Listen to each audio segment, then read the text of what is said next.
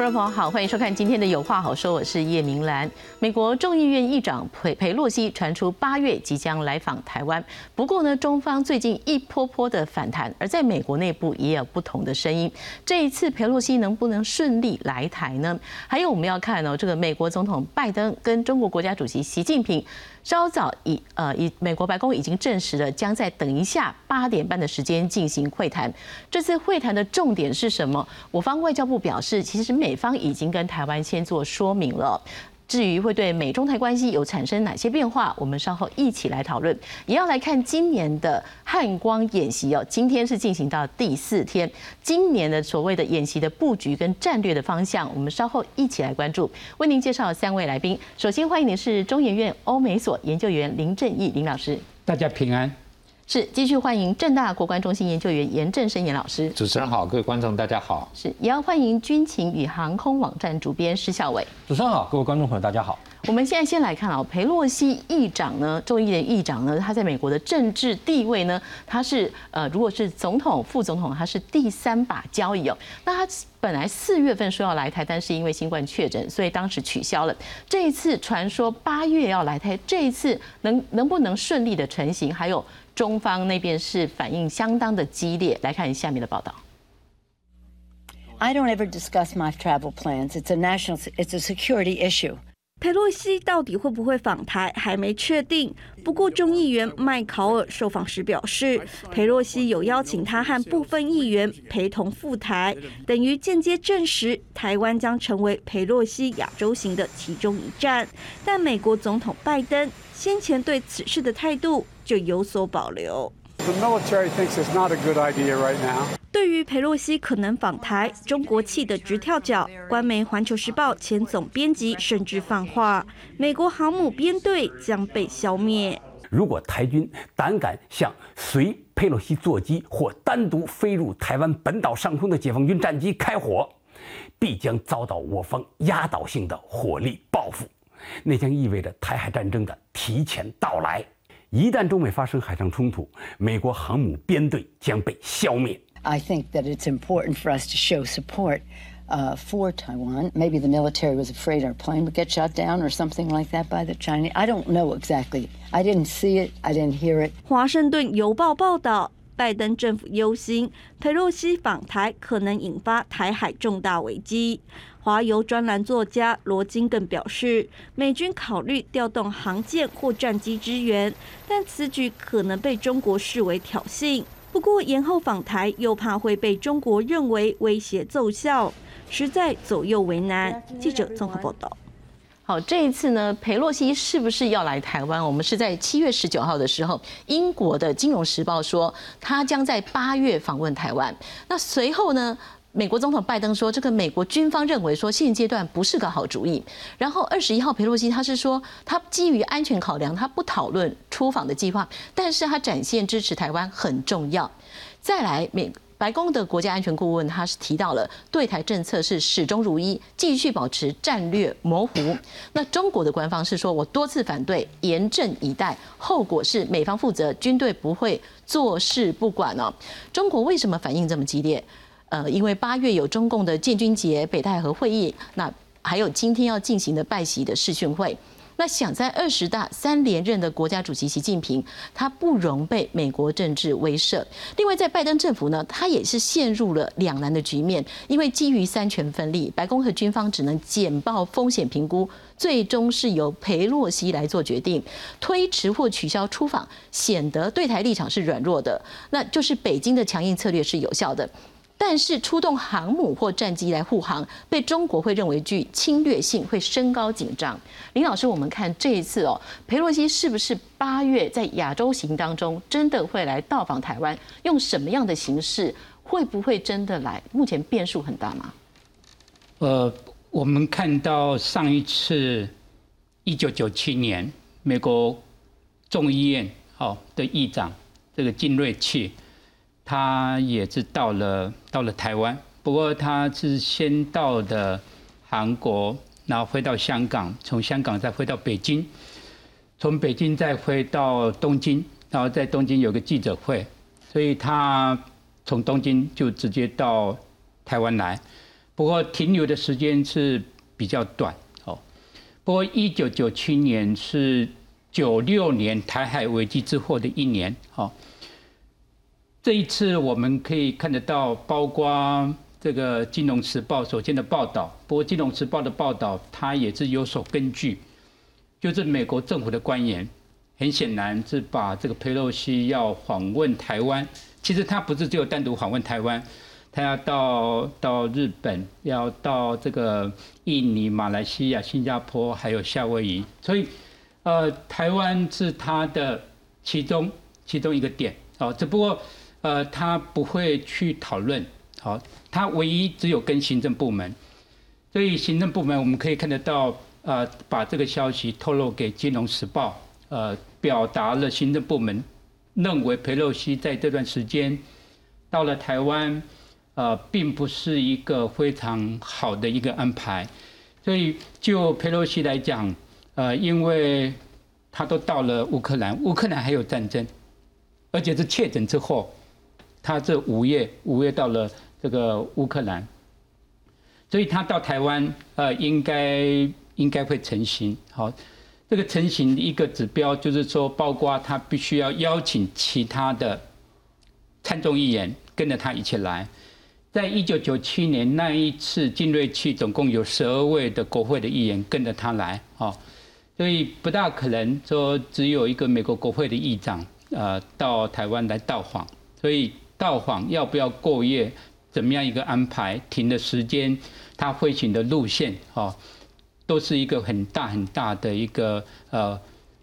问号，而且是未定数，而且是不会事先去公布的。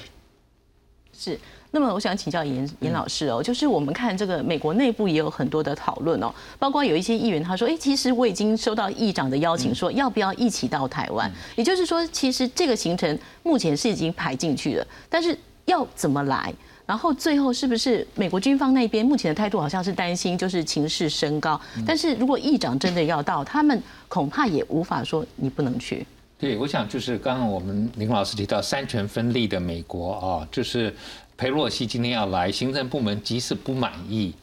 那可以道德劝说，但是他自己决定了。大概就没有办法，那军方搞不好还要配合他的安全啊。那他当然就是会希望，譬如说我们刚刚看到镜头里头，Macau 啊，就德州这个众议员是长期支持台湾。然后，呃，过去我们看到美国国会对台湾所有的友好的法案，虽然提案的共和党占多数，但是大基本上都是跨党派。所以佩洛西或许在国内一些议题上面，跟共和党的议员是针锋相对的。啊，跟过去跟川普总统啊，共和党也是针锋相对，但是对于台湾的议题，双方是有共识的，是支持的。那裴洛西我们也知道，就是从这个天安门事件之后，他去北京，然后在广场上面拉出布条来支持啊啊这个呃。民主人士，那那个时候开始就已经被大陆认为是不受欢迎人物了。你想想看，已经都三十三十年了啊。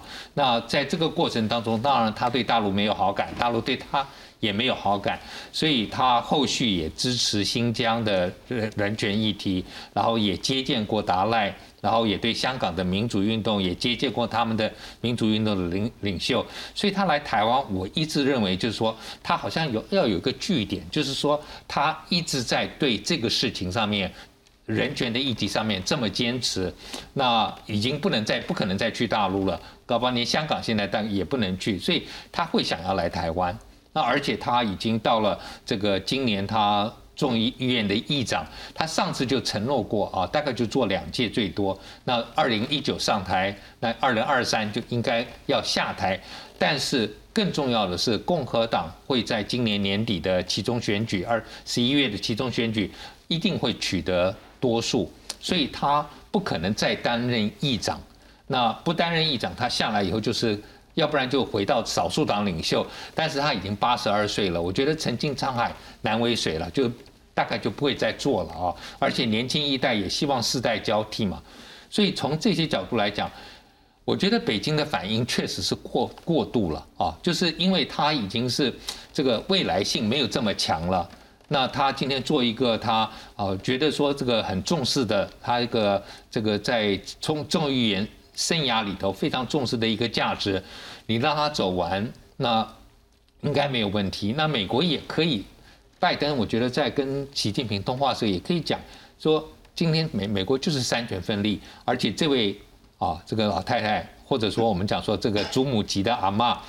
呃淘气的，她她是没办法约束的啊。你想想看，她在这个奥巴马总统任内。奥巴马政府要任命啊，傅立明，一个就是当初跟着尼克森去中国大陆当担任尼克森翻译的，他认为他亲大陆，所以他他不要反对他参加这个国家情报这个总监那里头的这个委员会的职务啊，他可以挡掉这个，就是他今天你即使民主党的总统。他的价值在那里的时候，他都会去做这样的事情，所以拜登我想也挡不了他了，真的是挡不了他。那干脆就就跟陈习近平承认说对不起，我我真的管不住他嘛，啊！但是呢，我你看我我们是真的不希望的，我的军方也反对，我个人也不希望他成行，但这个是民意代表啊，这是而且并没有违反过去任何的原则啊，就是说金瑞奇也来过嘛，就表示说民意代表。不是政府官员，虽然刚才一开头我们讲说是第三号人物啊，但是呢，事实上美国如果以实际权力来讲，应该国务卿是第三号了啊，所以他确实很重要，他把他自己也搞得比较重要，因为有些时候有些国众议院的议长并没有这么强的外交性格，因为大部分众议院的议题是因为是两年要面临改选，所以他们讨论国内的议题比较多。参议院或许对这个国际的议题比较重视，因为你众议员对国际议题太重视，你来不及，你募款的时候，你你的选民对这个议题没有兴趣。参议员六年一次，所以他们会比较对国际议题比较重视。可是裴洛西特别不同，所以我觉得北京应该就是说对美国政治要研究更深一点，就不必抗议了，那也不需要搞得那么仗势的，双方现在非常僵持了。对。就是我们来看佩洛西哦，其实呃，台湾的这个观众应该算是蛮熟悉他的，因为经常看到他的新闻。对。那他今年八十二岁了，民主党籍，她是美国第一位女性的众议院议长啊。就像老师刚刚所说的，其实她担任众议员很久了，她到二零二一年是进入第十八个任期了。那她也曾经担任多年的众议院少数党的领袖。那她从二零一九年到现在是众议院的议长啊。但是她的访台计划是不是踩到了红线呢？因为就如老师说的，他从政以来直言不讳批评中国，他谴责天安门事件跟维族人权迫害，然后在美国总统的继任顺序，他是仅次于副总统，所以我们再看，我们会觉得他的政治角色是非常重要的。那他本来是预定今年四月要来，那个时候是台湾关系法生效四十三周年，当天要来，但是因为确诊取消了。当时中国要求取消访台计划，说这个是向台独分裂势力发出严重错误信号。习近平说台海局势紧张，因为台湾企图以美谋独，美方有意以台制华。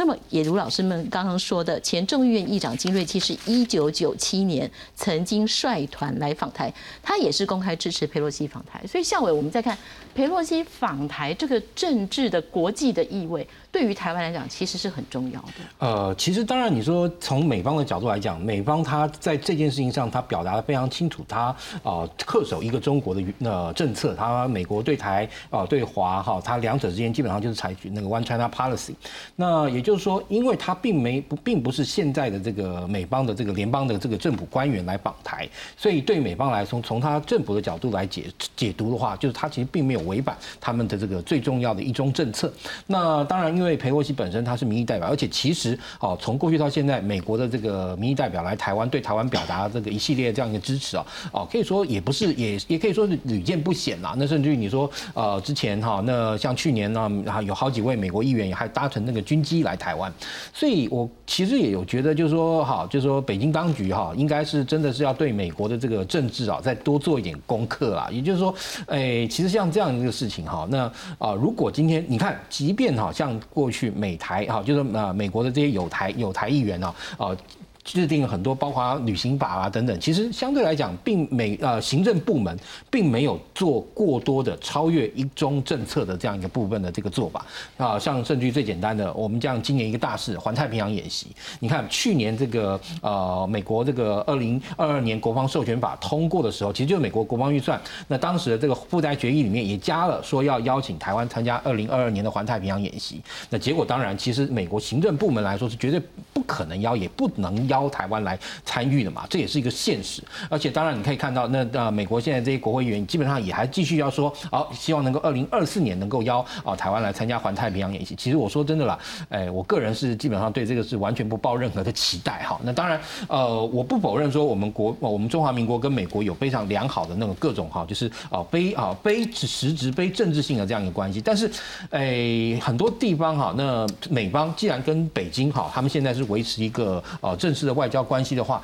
自然而然的对台湾这个部分来讲，它就必须呃从美方的角度来说，它不能够超过很多现实上的这个政策上的呃一些的这个红线。那当然从北京方面来讲，北京方面当然是看到，因为他们本身就是基本上来说就是中国共产党，不管哈是执政也好，或者说他们的国会，不管是人大或者什么那个呃政协，基本上来说都是那个中国共产党哈的这个所那个。啊，运作的嘛，所所维持它的这个呃运作，也就是说，基本上中国共产党党中央只要做出任何决议啊，从呃党到人大到那个政协，基本上都是完全口径一致的，或者说完全那个看法一致，或者是做出来的反应是一致，跟西方的民主国家是完全不一样。他们没有办法理解行政、立法、司法三权分立，彼此相互牵制、相互制衡，然后达成这个 check and balance，然后让国家能够维持稳定的往前走的这个那个西方的这个政治哲学中非常重要。这一段，所以我觉得，哎，如果说他们真的能够理解这一点的话，他们就会理解，其实行政哈行政部门跟哈那个民意部门，自然而然的不可能每件事情都是哈完全相同跟一致的。那民意机关或者说那个国会议长要来台湾表达对台湾的支持，其实行政部门是不可呃不可能阻止，而且也无法阻止。那更不会说因为呃立法部门的这个呃最大的这个最呃等于说议长来台湾啊，就代表美国的。行政部门会依照立法部门的想法去改变它的一中政策，其实这个我觉得是北京要去看清楚的地方了。是，所以林老师，我们在看就是说，中方强调你不要就是做这些动作，你会刺激我们呃台海两局势升高哦。那您也觉得它是过度的反应？那是不是真的可能误判局势？到时候真的情势会升高？呃，所以这个双方都要有很大的克制啊，哈。我相信，假如就领导人来讲，他们看的格局是比较大的哦。台湾这个议题，只不过呃，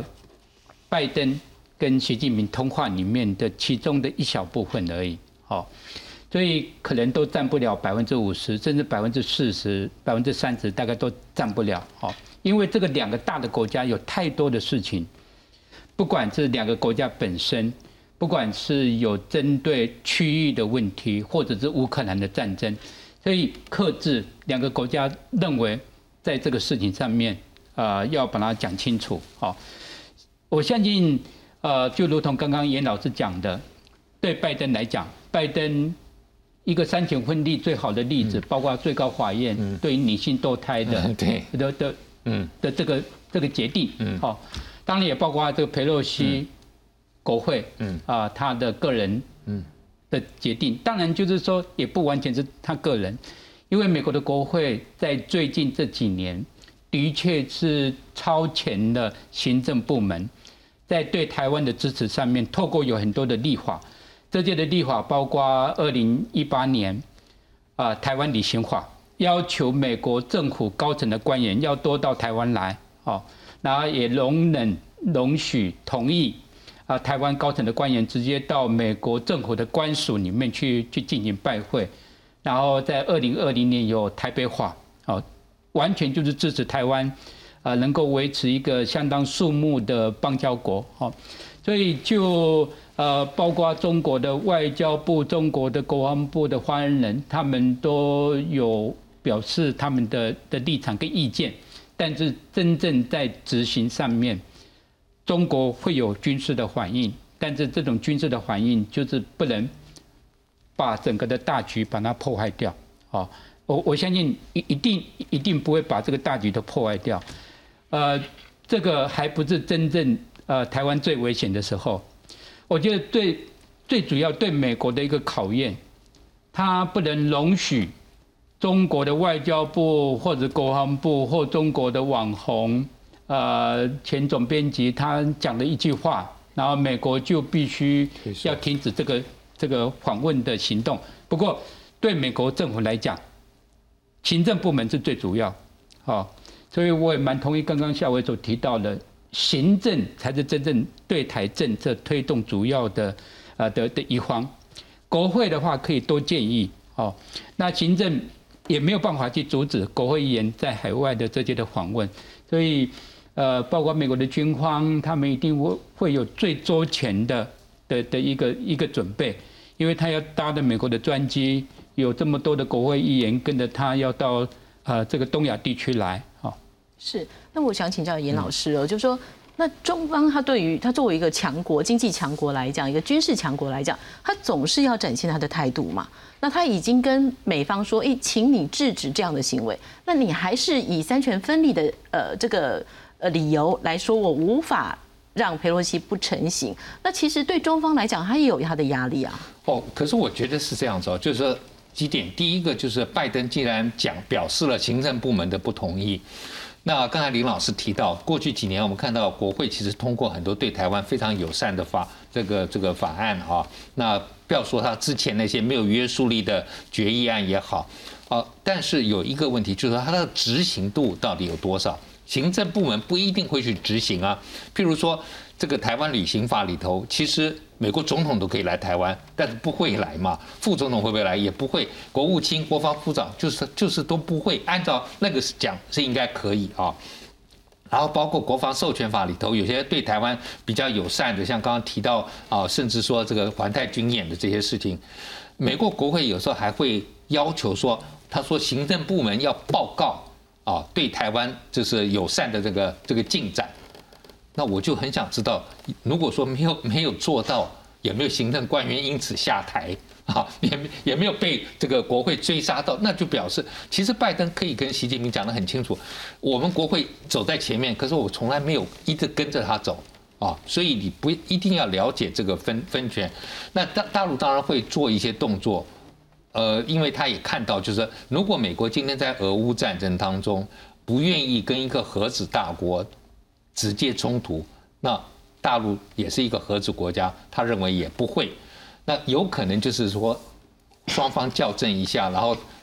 还是台湾可能会，大陆可能就是对台湾做更多的威胁吧。我想只能做到这个。他今天跟真的跟美国要是开干，对大陆也不利。特别我觉得在习近平二十大之前啊，我们也看到啊，大陆过去有一段时间有一个声音，就是说胡锦涛时代。韬光养晦，跟美国就是关系还不错。那习近平这个比较，就是说这个要要搞这个中国梦，要强强出头之后，好像跟美国的关系并不是很好。所以大陆也有一批鸽派的声音，希望习近平跟美国关系能够稍微改成缓和一些。所以我也觉得，习近平如果跟拜登通话，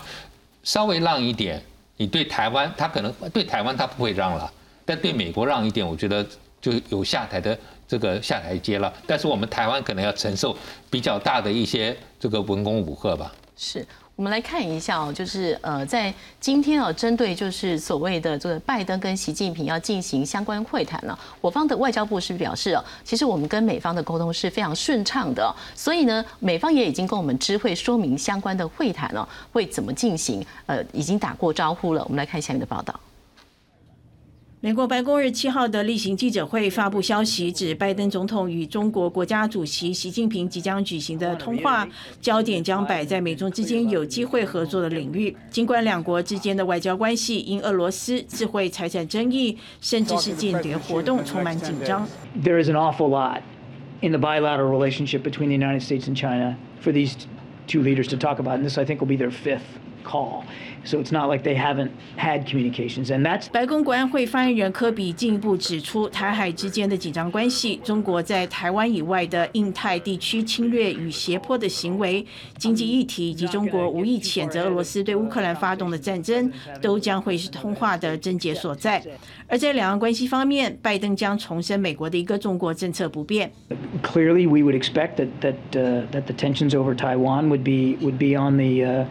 would, would be on the agenda. I'm sure, without getting into the you know uh, too far ahead of the president, I'm sure uh, that in one form or another, he will reaffirm that there's n- no change to America's commitment to the one China policy. None,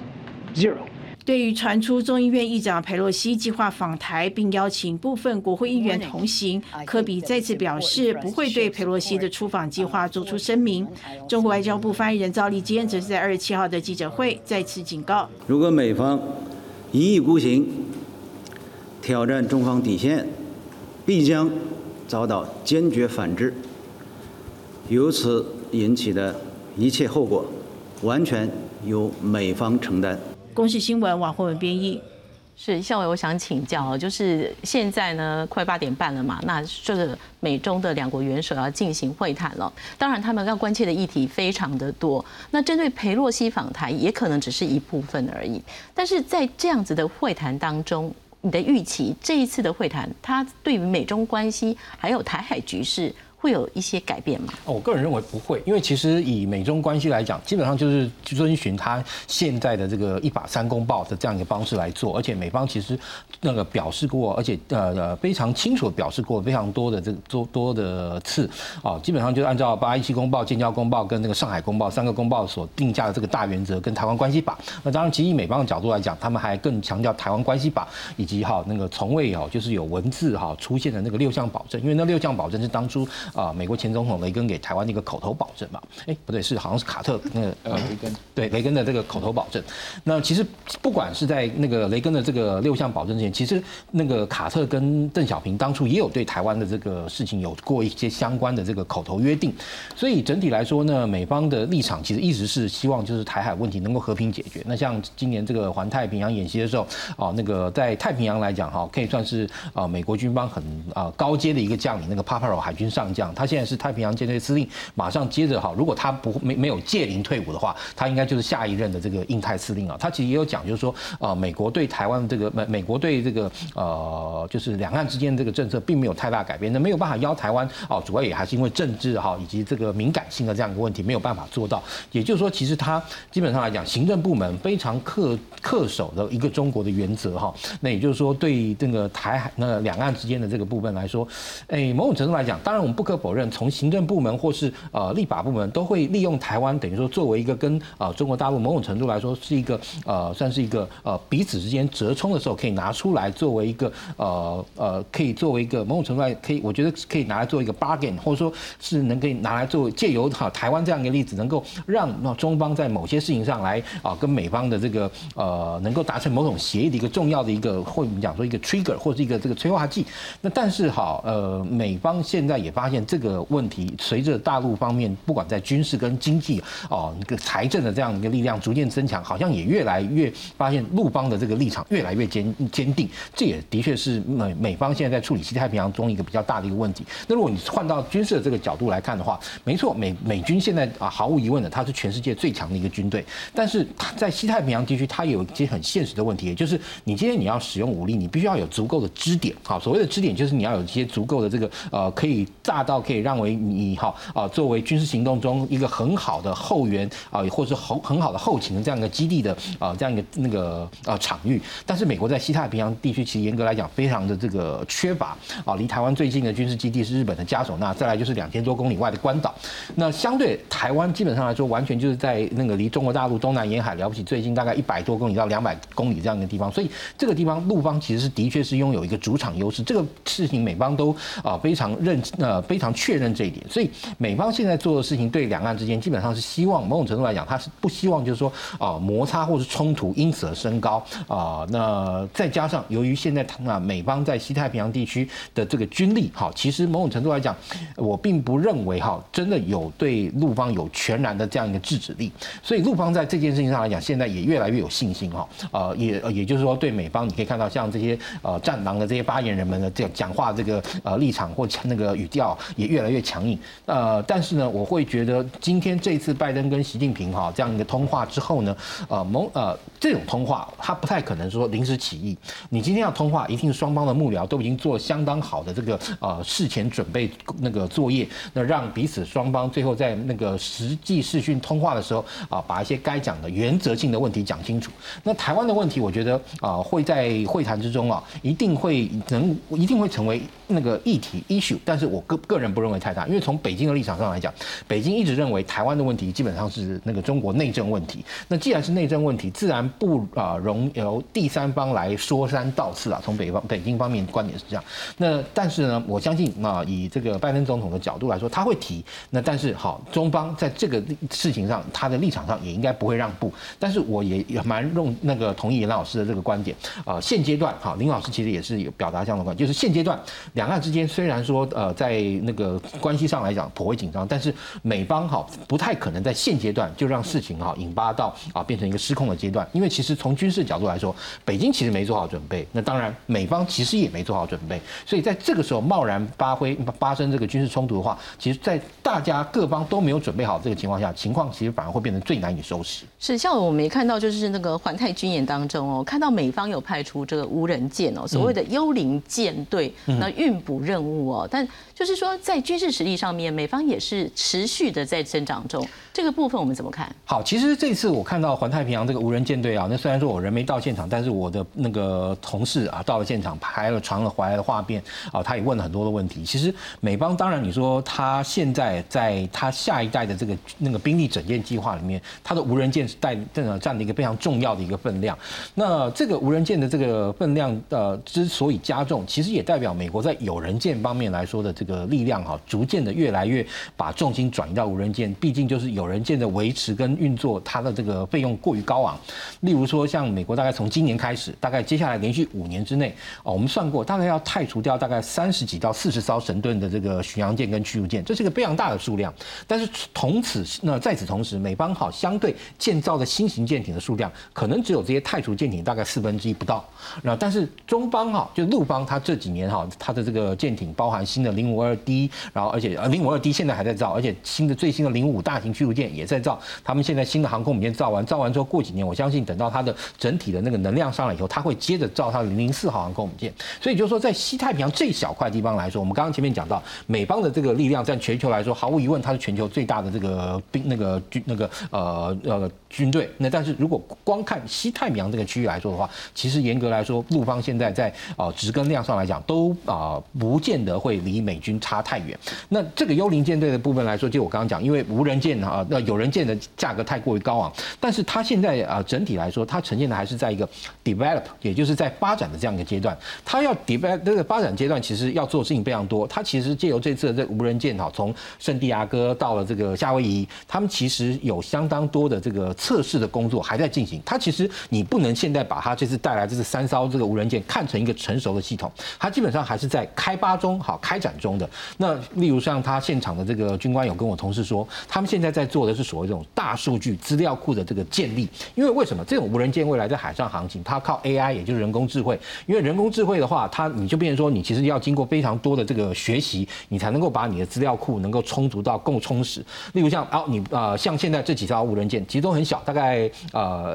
呃两百多吨，然后呃一百呃呃那个长度跟宽度什么，就是船船舰大小来说都很小。它其实也就是要要如何呢，能够让无人舰哈未来在这个啊各种的这个海象之中啊各种的这个海的这个状况都能够顺利的运作。然后呢，而且无人舰跟有人舰，有人舰跟有人舰，那无人舰跟无人舰之间有很多的模式要去学。所以它这次这个幽灵舰队来讲，那当然你说未来等到它的这个呃开发啊，或者说它上面为它设定最重要就是 AI 人工智慧的这个部分，能够让它有足够的知识，然后学到足够点，也就是它的那个资料库里面，其实 AI 处理事情不是说他电脑能够自己，或者说他的那个控制系统能够自己依照状况能够能开发出一个新的这个模式，它完全是依照现有的模式之中，然后去学习各种的应那个应处状态，然后在当他碰到状况的当下，他从他资料库找出一个跟他记忆中最接近的这个状况之后，他去做模拟这样一个处理。所以现在对这个那个幽灵舰队来讲，你看说认为说他现在已经能够足堪大任或干嘛，其实还有很长段路。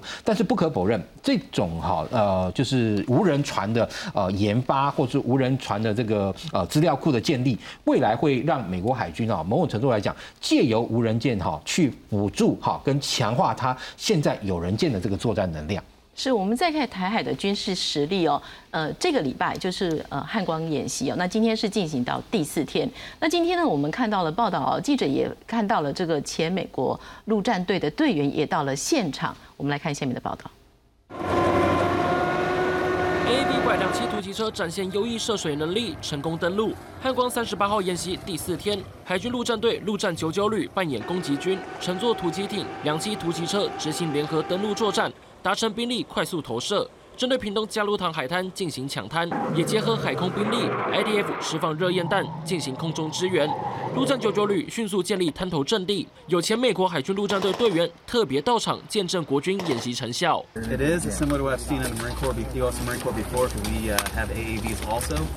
the same time equipment is also getting upgraded and changed.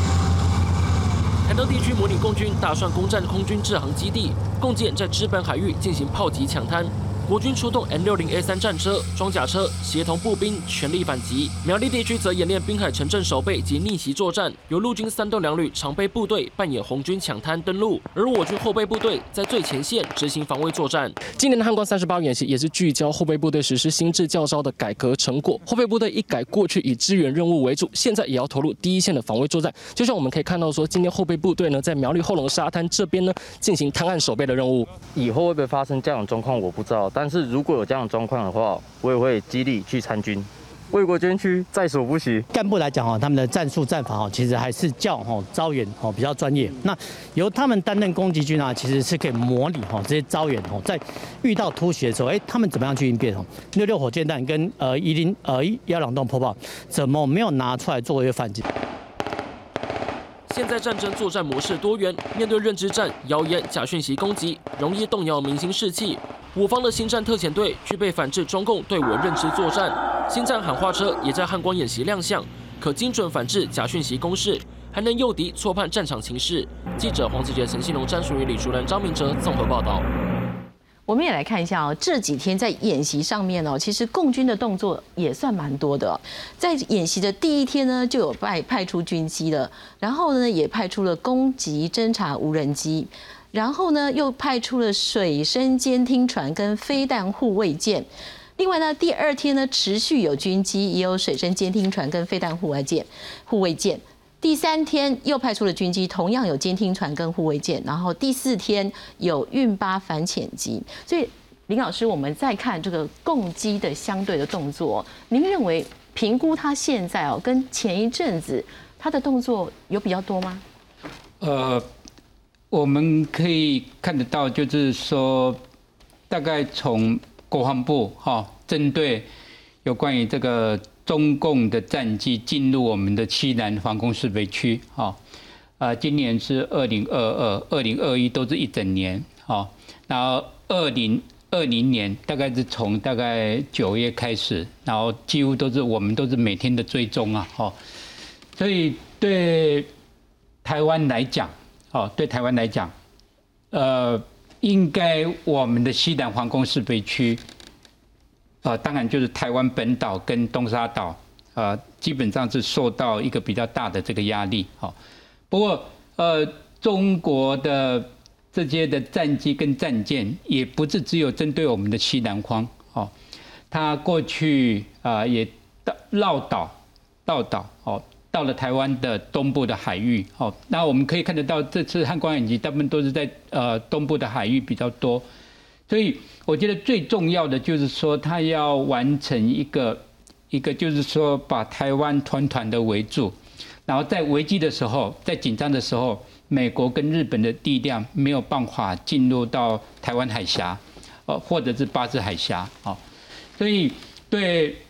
美国来讲，啊，甚至对台湾来讲，我们可能都要改变一种的过去几十年的思考。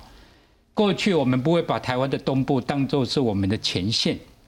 现在要慢慢慢慢的就是说，台湾的东部的海域非常有可能就是美国跟中国啊，他们在竞争这个主导权最主要的的一个地点，好。然后从东部一直连接下来，到了巴士海峡，到了我们刚刚所提到的东沙岛跟台湾这个本岛的中间，甚至包括台湾海峡本身，这个都是一个中国大陆想要控制的海域跟空域。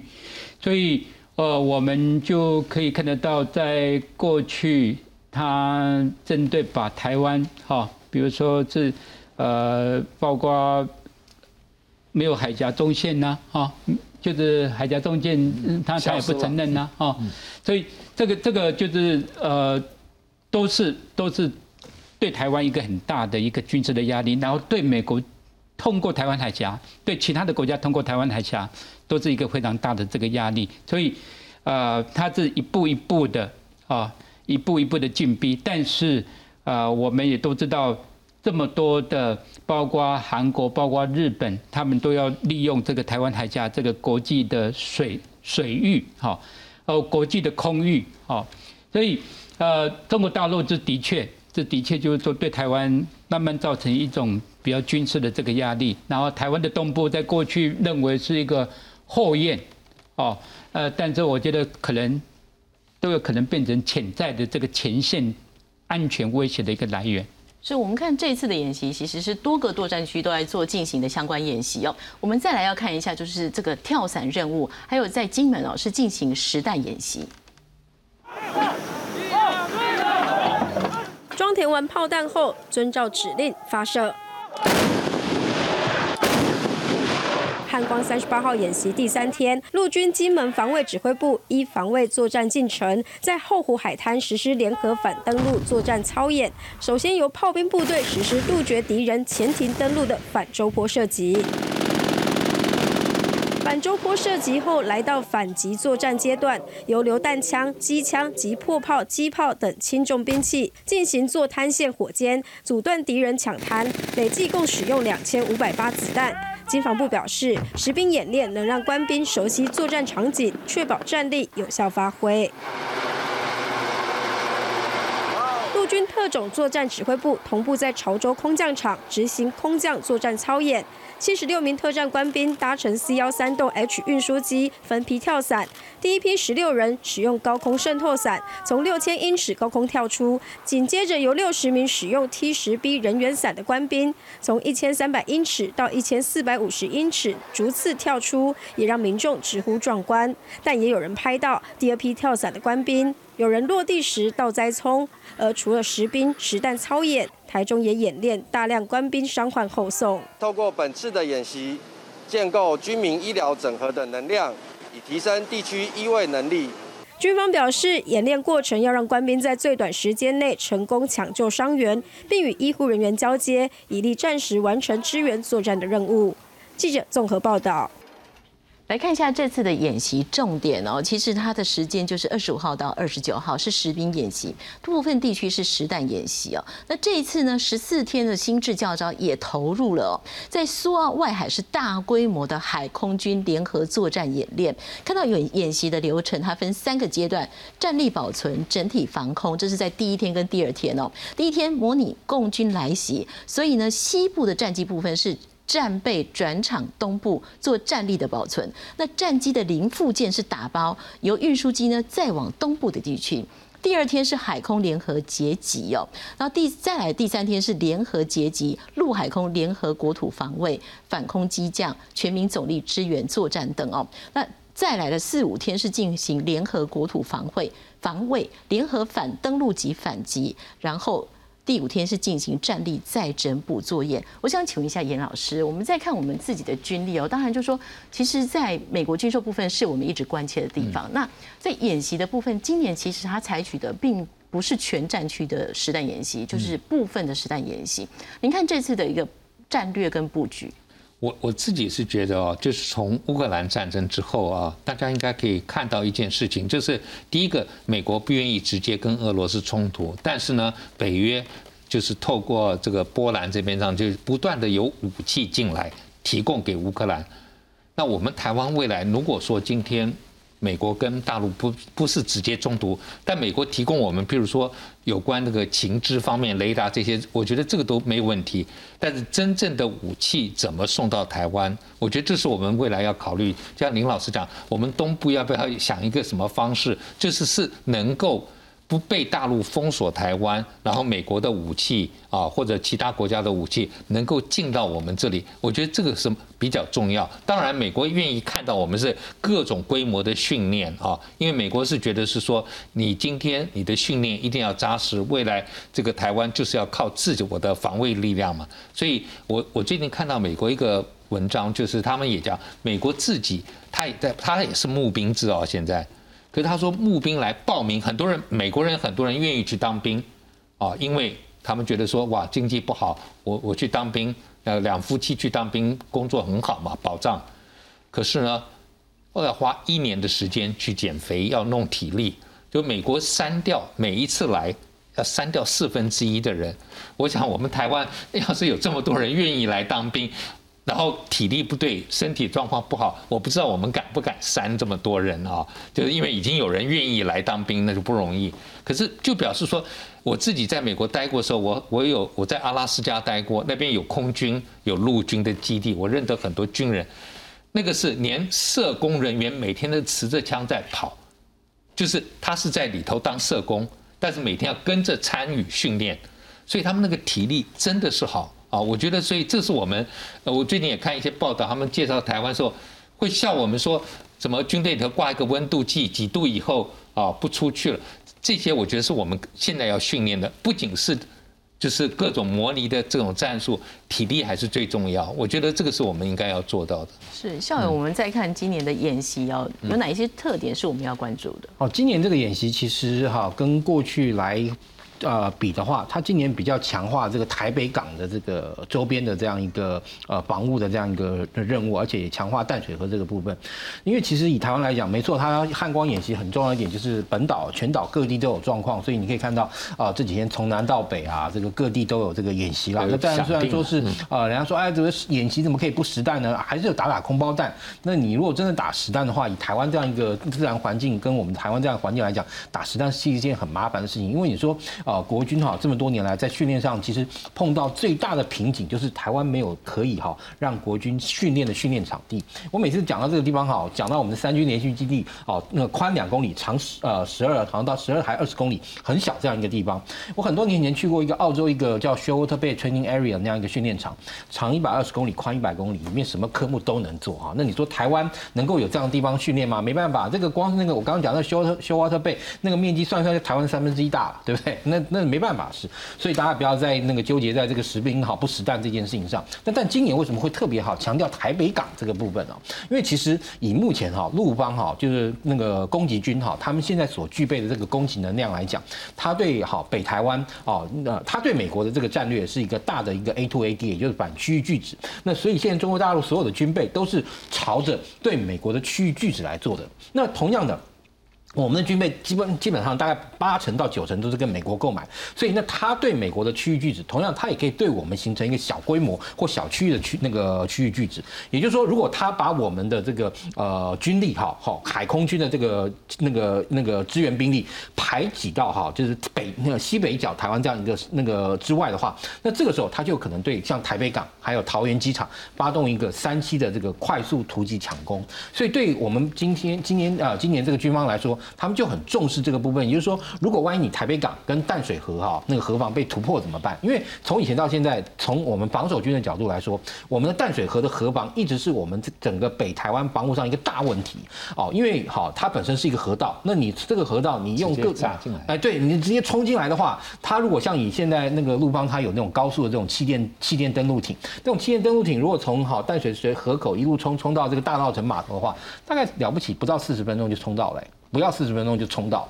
所以淡水河河防从以前到现在一直是防守军的大问题。他们以前有过很多的这个计划哦，有些地方我们看起来感觉有点天马行空啊，像比如说他们以前有这个叫淡水河之恋的计划，他们是想把最外围好，比如说在沙龙外海，他们先在海里海海面上啊，补一补一补一列油桶，然后如果真的攻击军来了，就放火把这些油桶烧了，好，这是他们。然后呢，如果再冲进来一点，对不对？挡不住，再冲进来一点，那个淡水河在红树林里面不是有个高压电塔嘛，对吧？把它爆了，让让它能够让河中河中央倒，然后那个高压那个缆线，对，就那个在河中央让那个登陆部队没有办法快速通过。如果内关也过了，好，那时候可能在竹围啊，然后这个呃一路啊，那上面的这些大楼上面要对海那个河面上进行一个那个交叉射击。如果又被冲过，他们还想到就是说，哦，要从这个关渡大桥上面锤哈，那个用这个铁链啊编成那个链网，然后从上面放那个放下来挡住，让攻击军进不来。那这些那各种想法都想过。那像他们今年也希望哎，希望能够透过啊类似像爬那个油桶，然后在那个淡水河上哈，用那个 M 三福门桥车把它架起来。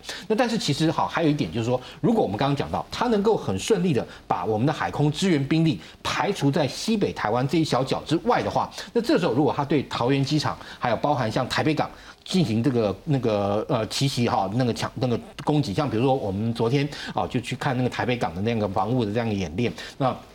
如果是说，呃，台北港被他夺下，其实对宫崎骏来说会是一个非常大的一个战略加分。所以对我们来说，要如何能够有效的防守台北港，或甚至于在状况最糟的时候，要自己啊，我们先要设法让台北港废港。哦，大家可能很难想象哦，这个是在防务的这个里面去考量到的部分。比如说，台湾现在有这种快速布雷艇，这快速布雷艇如果真的到挡不住的时候，这快速布雷艇就要在台北港哈外跟台北港内布布一大堆水雷，让你就说你真的挡夺下也没有办法用。那像台北港来说，它因为是一个人造港嘛，哈，就是那个人工港，那它的外面的这个码头啊、栈桥等等啊，都是由呃跟外面那个有一个一个长的这个堤防连接。那那个长的堤防跟哈整个那个海岸之间呢，其实有一个桥。他们也想到，甚至就如果真的攻攻击军啊冲上来挡不住的时候，就要把那个桥给炸了，让你说即便能够夺下台北港，你的这个下界的物资也都那个通通在那个啊外体没有办法进来。那当然呃那个他们这次演练就是希望就是说如何能够用到现在国军包含这个现役跟备役的部队